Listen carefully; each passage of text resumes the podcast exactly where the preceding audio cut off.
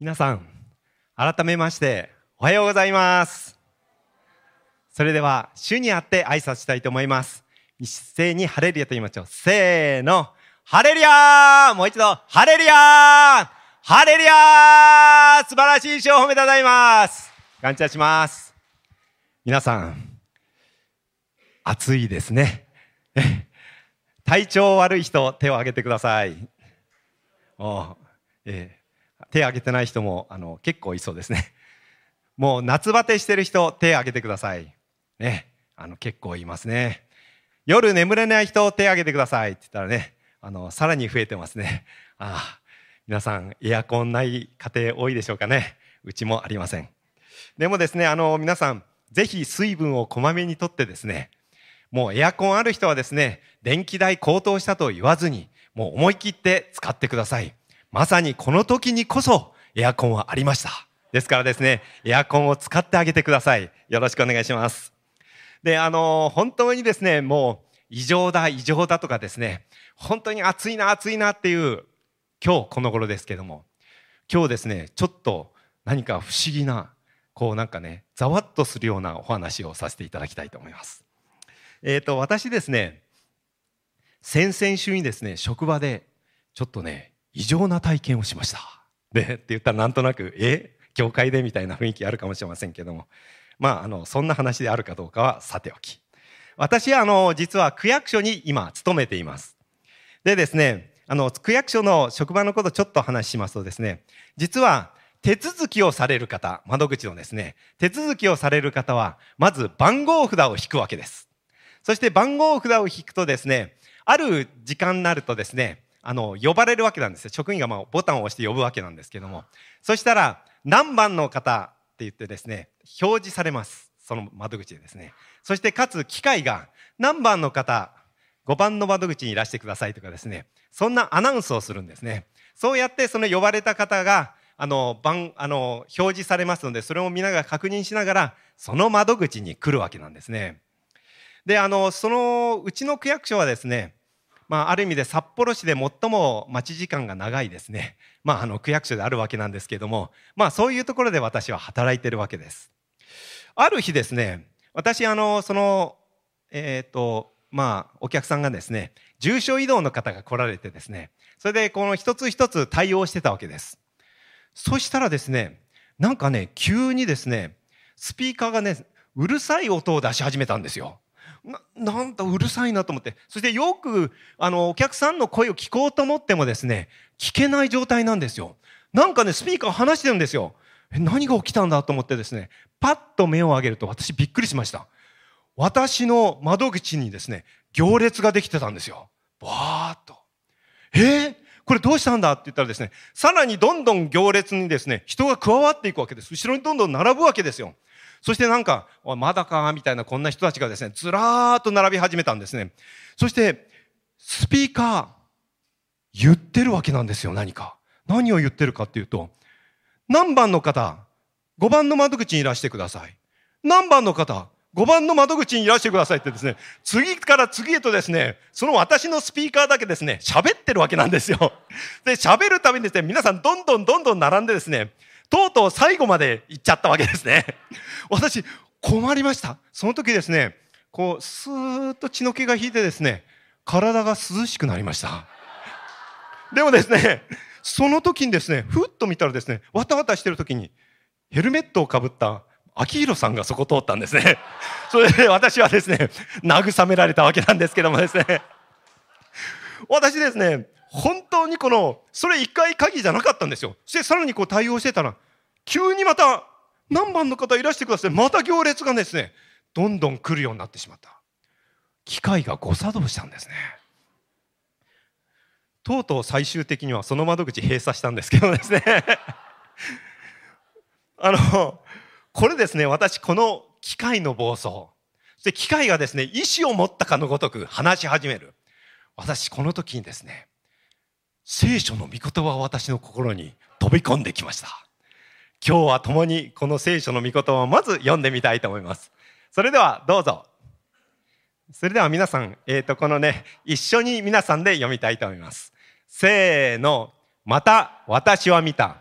もう一匹の獣が地から登ってきた。それには子羊のような二本の角があり、竜のように物を言った。また、あの獣の前で行うことを許された印を持って、地上に住む人々を惑わし、剣の傷を受けながらも、なお生き返った、あの獣の像を作るように、地上に住む人々に命じた。それからその獣の像に息を吹き込んで、獣の像が物を言うことさえもできるようにし、またその獣の像を拝まない者を皆殺させた。皆さん、私ですね、この15節のですね、その獣の像にですね、息を吹き込んで、獣の像が物を言うことさえもできるようになる。私、この御言葉前読んだ時にですね、そんなこと神以外にできるはずないと思ったわけですよ。それでこれどういうことなのかなって分からなかったけども、なんとこの体験を通して、ピカーンと来ました。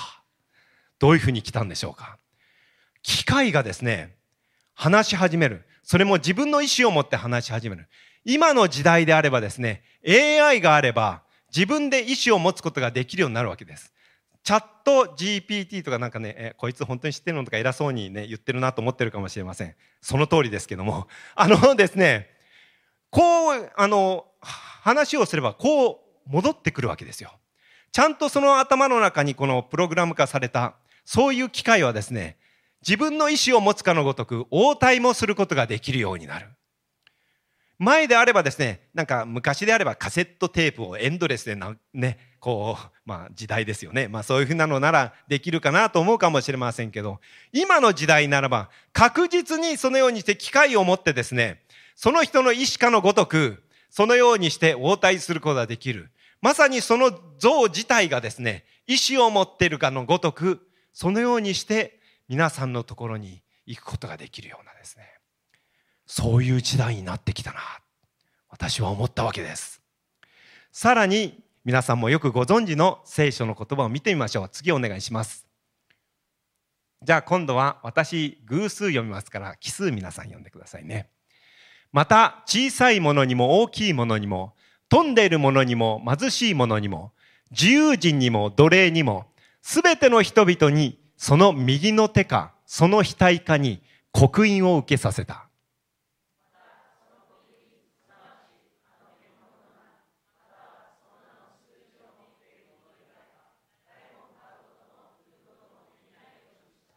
ここに知恵がある。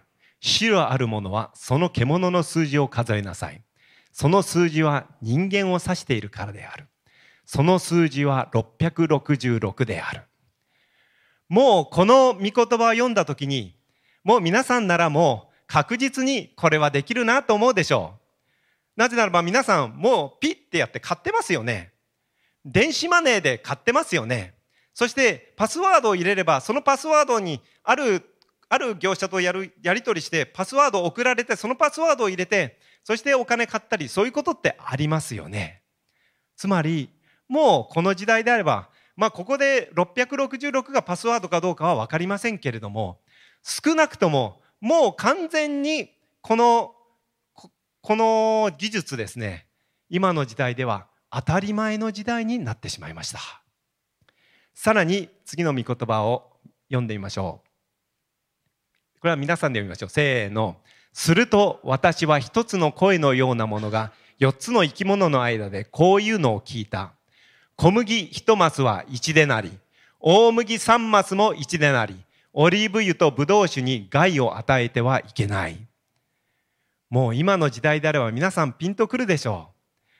小麦、パン、パスタ、ラーメン、ねいきなり値上がりしましたよね。前はラーメン1000円ってそんなになかったでしょう。しかし今なら1000円が普通になってきだんだん来てしまいました。小麦が高くなってるんですよ。で、これあの、この小麦1マスは1でなりって書いてありますけれども、実はあの当時としては8マスが1でなりぐらいだったそうです。ですからまあここではもう8倍だっていうそういう価格設定ではありますけれども、少なくともですね、小麦が、要は食料不足になってですね、穀物、それも小麦と大麦が高騰している。今まさにですね、小麦と大麦が高くなってるじゃないですか。今ならば、じ本当に明らかに、ああ、そうだよな、そういう時代になってきました。皆さん、冷静に考えてみてください。これは2000年、約2000年前に語られた言葉なんです。もしですね、2000年後に、要は日本では皆さん、もしその時生きてたとしたら、もう熊に殺されてた人がたくさんいたと思いますけども、縄文時代なわけです。ね。あの、こう、なんか鹿が前最近ここ増えてるから鹿取りやすいとかねあるかもしれませんけれどもそういう狩猟の皆さん私たちは日本はそういう状態であった時に語られた御言葉なんですよ語られてるんですよその言葉がその通り今時代になっていく驚くべきことこれはですね本当に驚くべきことじゃないでしょうかもしそういうことを語った人があの友達にいたらですねいやーって言ったらですね、もうその人に全財産も委ねてですね、ちょっと運用してくれない？って言ってですね、もう何倍になって帰ってきてですね、悠々自適な生活なんかですね、もうそういうようなレベルどころの話じゃないぐらいの知恵なんですよ。驚くべき知恵。皆さん、これがこの聖書で語ってる知恵です。じゃあ、これを語った、つまりヨハネの目視録というヨハネ。ヨハネってすごいやつだったな。何でしょうか。ね。ヨハネってですね、まあ皆さんもあの、この、えっ、ー、と、目視録を見ていればわかると思うんですけども、この人が頭良かったのかなっていうのが見てみればわかります。ヨハネは漁師でした。そして彼はですね、もうこの時期、この目視録の時代には90歳以上のヨボヨボだったわけですよ。もうですね、あわわわっていうことではなかったと思います。歯があったのかどうかはわかりません。当時はですね、歯磨きあんまりしてないから私、ないんじゃないかなって、あのね、歯周病になってて、もうそのようなレベルの方だったわけですよ。そのような方がさ、さらにですね、パトモス島っていうとですね、当時としてはもう絶海の孤島でですね、誰も行くことがない、そんなとこあるのかっていうような田舎のうちの田舎。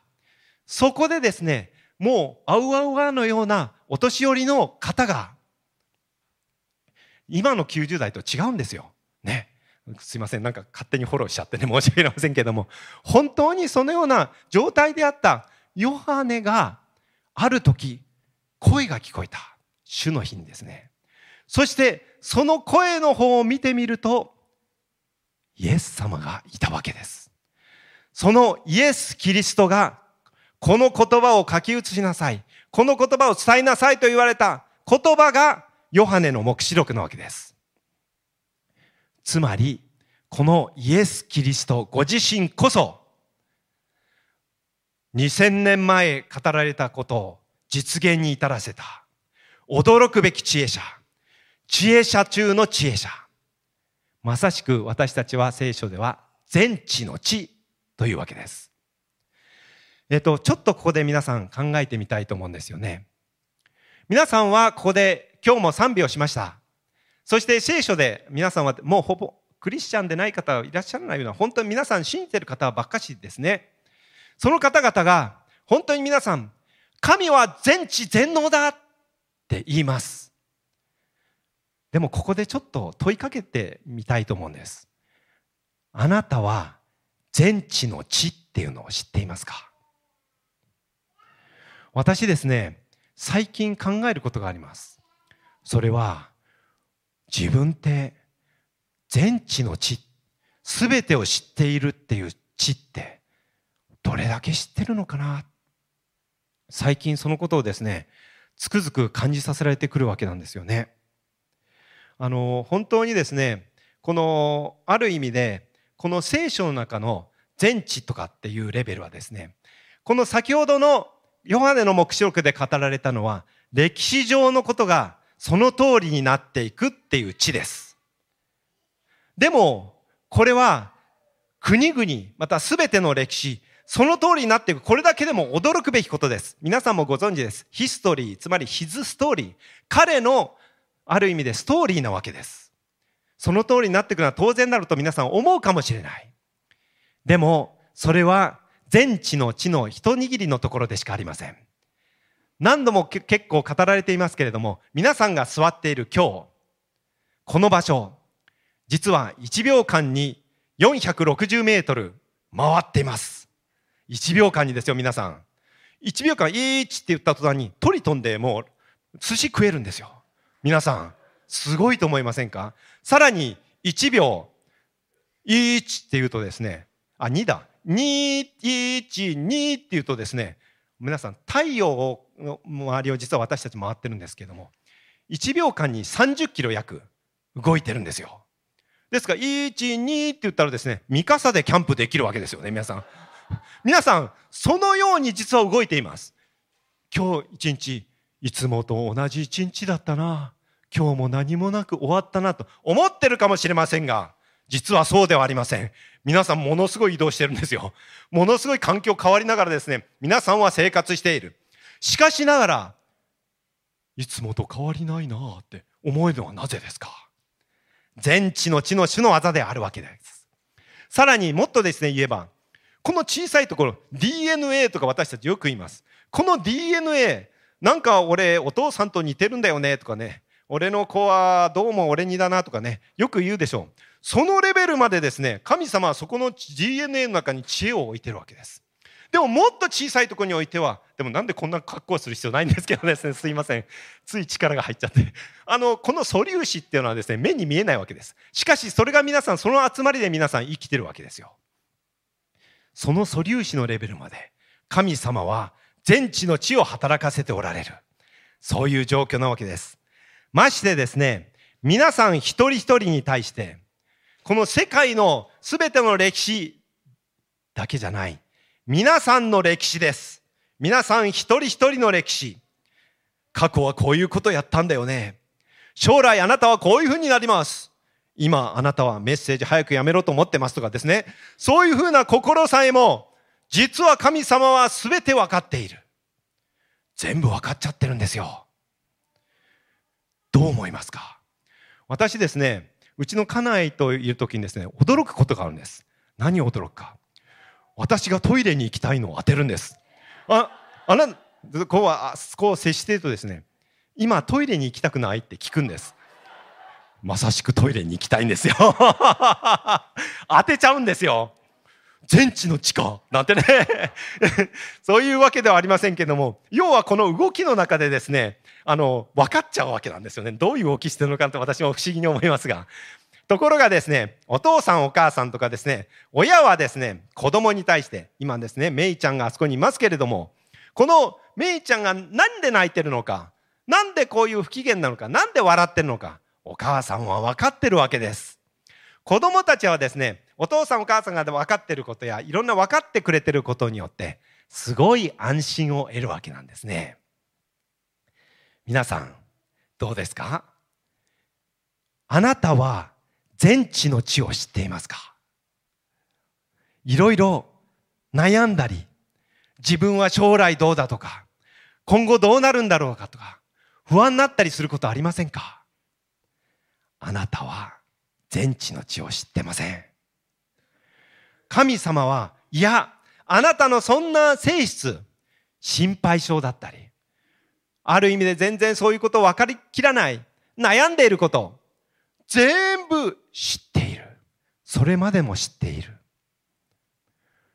この全知の知を皆さん追求してみてください。わかることがあります。なんか考えてることを、なんかくだらないことで囚われてるなってことがわかることが結構出てきます。これからの時代いろんなことが起こるかもしれない。いろいろ環境が変わるかもしれない。悩むことがあるように思える。そのすべてを手に取るようにすべてご存知な方が、いつも一緒にいてくれる。ですからこそ、この全知の主に委ねるってことがどれほどすごいことなのか。皆さんこれをですね、ぜひこの地上にいる間に体得してください。分かってください。そのことによって皆さんは子供のようなですね、本当に平安を得ることができるようになるんです。それがどんな時代になってもです。それが聖書に書いてあることなんですね。でもさらにですね、黙示録のことをちょっと見てみたいと思います。だんだんですね、この原稿がどこ行ってるか分かんなくなっちゃってですね、もうぐちゃぐちゃになっちゃったのでですね、あの、本当に黙示録にまた戻ってみたいと思います。はい、次の箇所はこれでしたね。はい、わかりました。それでは、この聖書の箇所を皆さんで見たいと思います。せーので、見よ、彼が雲に乗って来られる。すべての目、ことに彼を突き刺した者がたちが皆、あたちが彼を見る。地上の所属は皆、彼のゆえに嘆く。しかり。アーメン。次お願いします。せーの。私は見た。子羊が第六の封印を解いた時、大きな地震が起こった。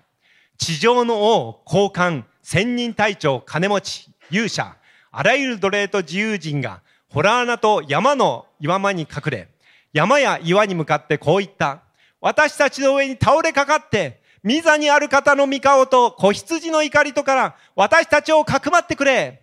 御怒りの大いなる日が来たのだ。誰がそれに耐えられよう。今、2箇所読みました。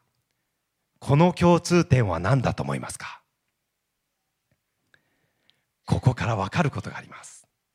実は、イエス様がこれから全世界で有名になるということです。皆さん、ここの箇所ちょっと見てみていただきたいと思います。えっ、ー、とですね、ちょっと黄色いところをマーカーしました。地上の王、高官、千人隊長、金持ち、勇者、あらゆる奴隷と自由人。聖書って細かいですね。すべての人って書けばいいのに、細かく書いてあるわけですよね。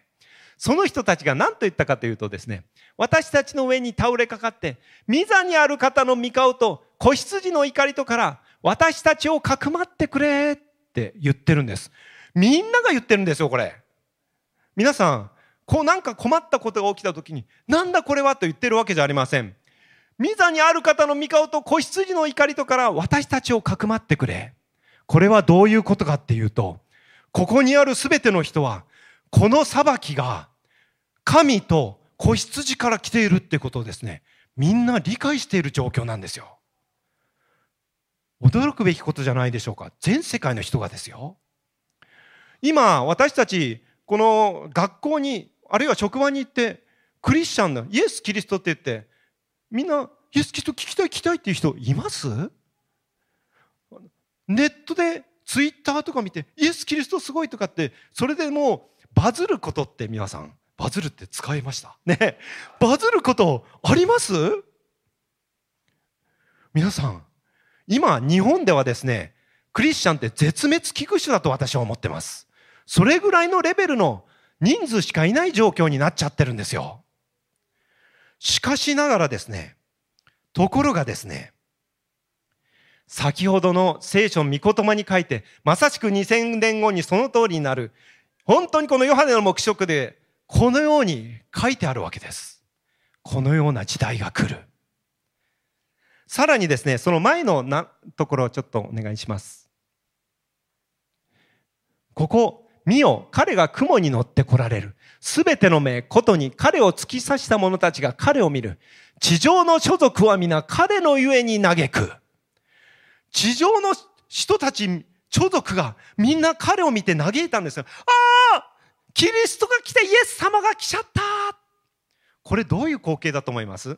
私ですね、もしイエス様のことみんなわからなければ、UFO が来たってなると思いませんか？宇宙人到来だってねですね、この、本当にこの再臨、これが来るわけですけども、この再臨の時にそのようになるはずなんです。ところがですね、このイエス・キリストが再臨した時にみんな嘆いてるんです。うわー来ちゃったっていうわけです。なんで嘆くか。イエス様がメシアだったっていうことが、そうだったのか。実はイエス・キリストってメシアだったのかって嘆く、嘆きが一つだと思います。それからもう一つは、イエス・キリストの再臨を俺は阻止しようとしたが無理だったって思うかもしれません。とにもかくにもですね、すべての方々がですね、イエス・キリストって反応するわけなんです。こんな時代が来るわけです。これからです。じゃあ皆さん、ここで考えてみたいと思います。一体どうしてこんなに全世界の人々がイエス・キリストって本当に思っちゃう、そ、それほどまで有名な時代が来るんでしょうか？答えは皆さん分かってるんじゃないでしょうか？ただ一つです。私たちの宣教です。本当に宣教が爆発的に進む。これはおそらく今後考えられないほどのようなものが起こる。これは明らかに私たち、私は思います。聖書はそのように今準備している時代だと私たちに語られてるんじゃないかと思うわけなんです。で、ここでちょっと宣教に関してちょっと話私変わりますけれども、最近ですね、私、この宣教、イエス様のことを伝えることについてですね、今、やっとこの時になって、本当にですね、遅くて申し訳ないぐらいなんですけども、今頃になってですね、教えられつつあることがあるんです。それはどういうことでしょうか？宣教ってですね、人間関係づくりなんですよ。主はですね、人間関係を作るように導こうとされている。私はそのことをですね、最近本当に深く覚えさせられてるんですね。人間関係が不十分だとですね、どんなに誘っても断られたり、どんなこと言ってももう聞かれないんですよ。でもですね、ひとたび人間関係が築かれたらですね、無理言っても来てくれるんですよ。あるいはもう言葉を聞いてくれるようになるんですよ。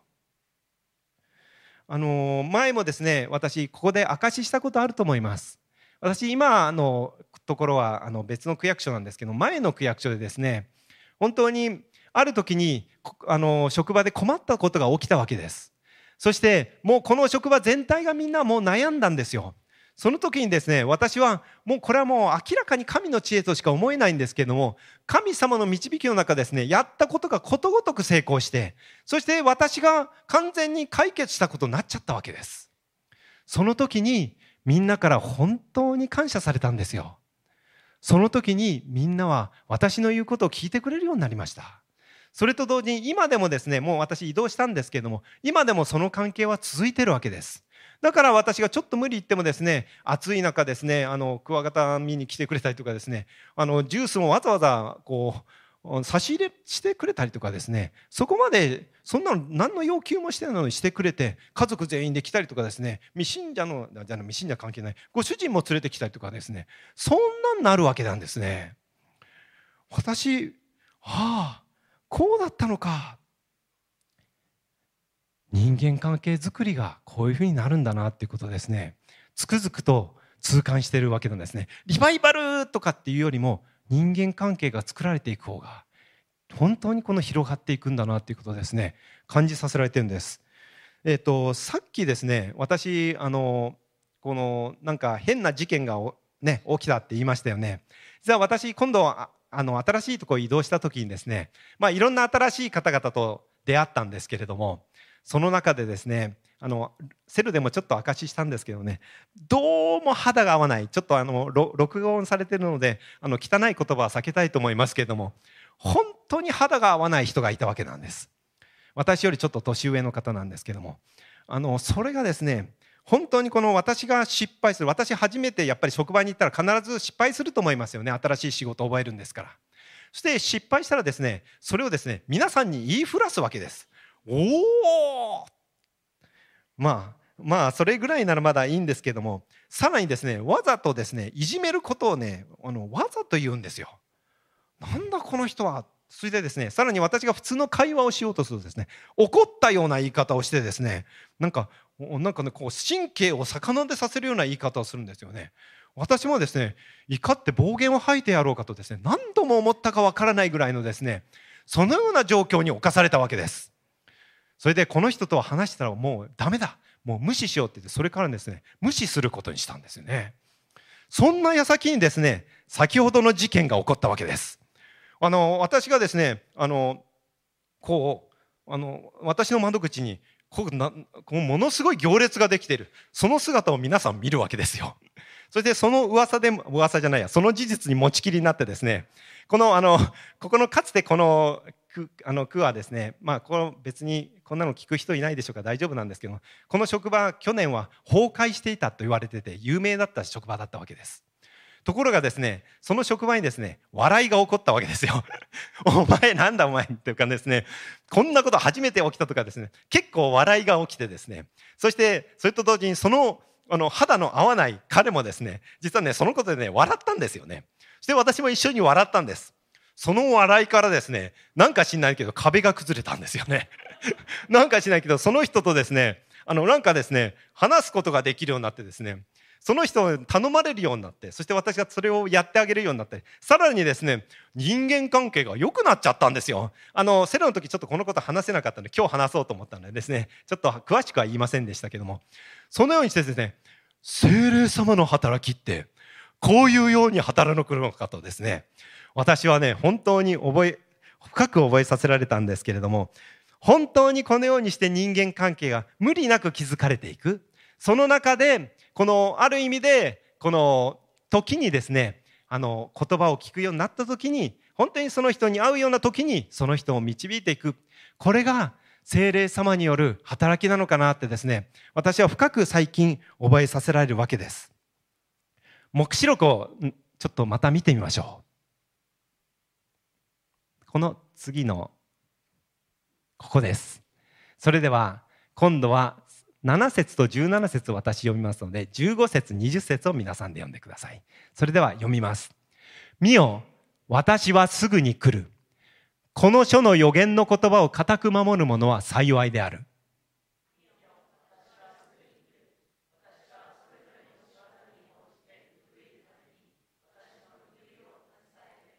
御霊も花嫁も言う。来てください。これを聞く者は来てくださいと言いなさい。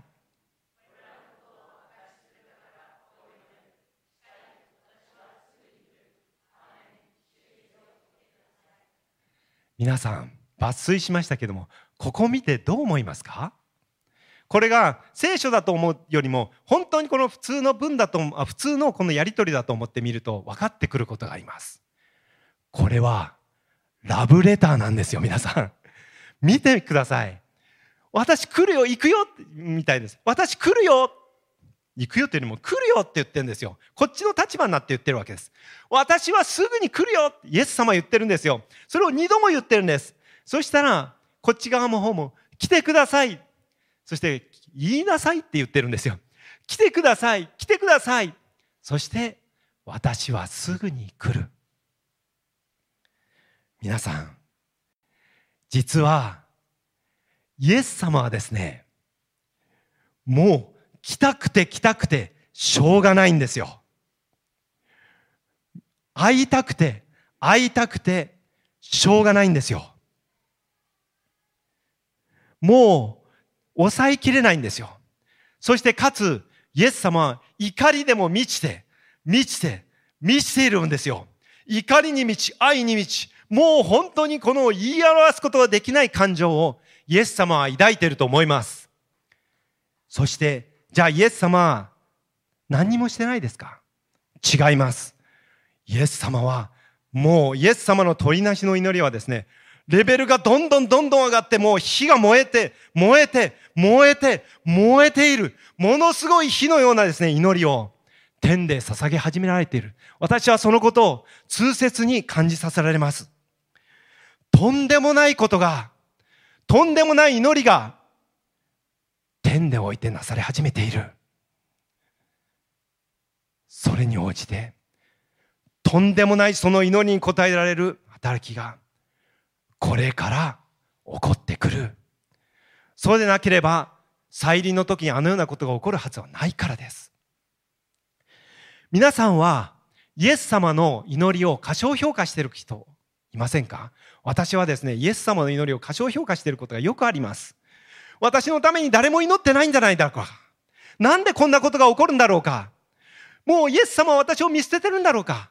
そんなことの話は嘘です。もう祈って祈って、もう燃え上がって燃え上がって、もうあなたのことで恋から、恋焦がれて恋焦がれて、なかなかですね、言葉が回りませんが、もうそのようなレベルでですね、イエス様はどんどんどんどん終わりに向けて燃え上がっている。それがリアルなイエス様の今の姿だと私は思っています。皆さん耳を澄ませてほしいと思うんです。皆さん心をイエス様に向け始めてほしいと思います。私たちはいろんな情報いろんなこといろいろしなければならないことでがんじがらめになってませんか？しかし静かに今精霊様の声精霊様の風が吹こうとしていることを皆さん感じませんか？イエス様が天から生ける水の川を静かに静かにちょろちょろちょろちょろポタポタ内側がさーっと溢れる流れを起こそうとしているの皆さん聞こえませんか？でも皆さんは言うでしょう。いや、私はそんなものではありません。私は不信仰だし、私はそんなことをできるものでもないし、私の祈りなんか今まで答えられてこなかったし、そう思うかもしれません。だったら皆さんに言います。全地の地、すべてを知っていらっしゃる、このイエス様が皆さんを選んだという事実は変わらないんです。皆さんを選んだイエス様がバカだったんですか？間違ったんですか？そんなことはありえない。イエス様が皆さんを選んだ選びは確かであり、そしてこれから神様がしようとしている大いなるご計画の中で、皆さんを選んでおられて、そして一つ一つなそうとしておられる計画が、今、起ころうとしている。それでは皆さんあちょっとピアノをね弾いてくださいますか？ピアノかオルガンかですかね？はい。ちょっとすいません。何と表現ピアノですかね？はい。さあ皆さんここで主の前に今出たいと思います。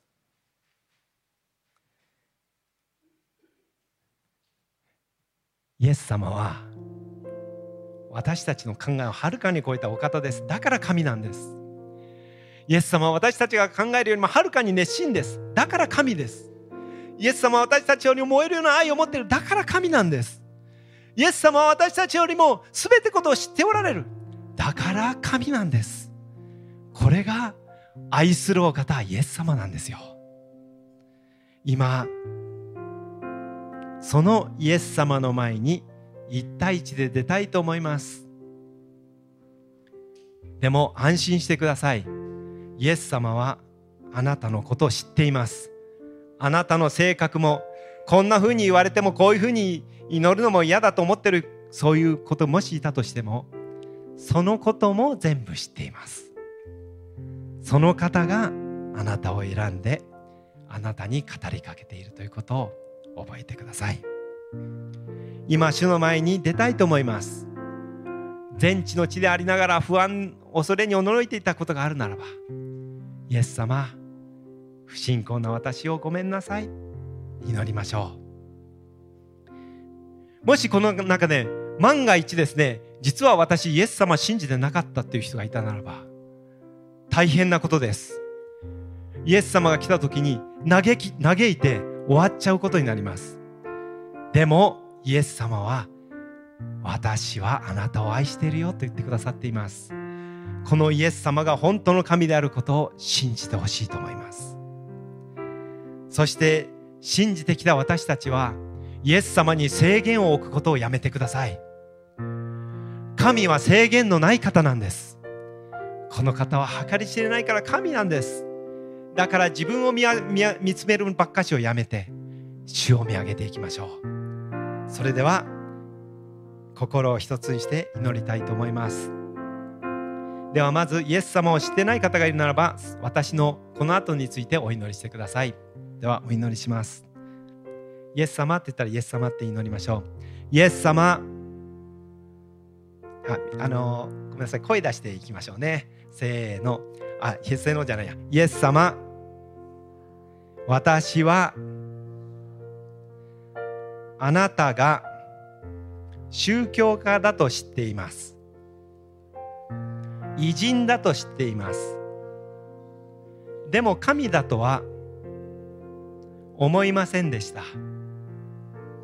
でも今日歴史を支配していることを知りました。これは神以外にないことを知りました。ですから私は信じて祈ります。イエス様あなたこそ誠の神です。歴史を支配し世界を支配する誠の神であることを信じます。でも私はあなたの前に出れるような人間ではありません。それはあなたが知っています。でもあなたは私の身代わりに十字架にかかってくださいました。私の罪を取り除けてくれました。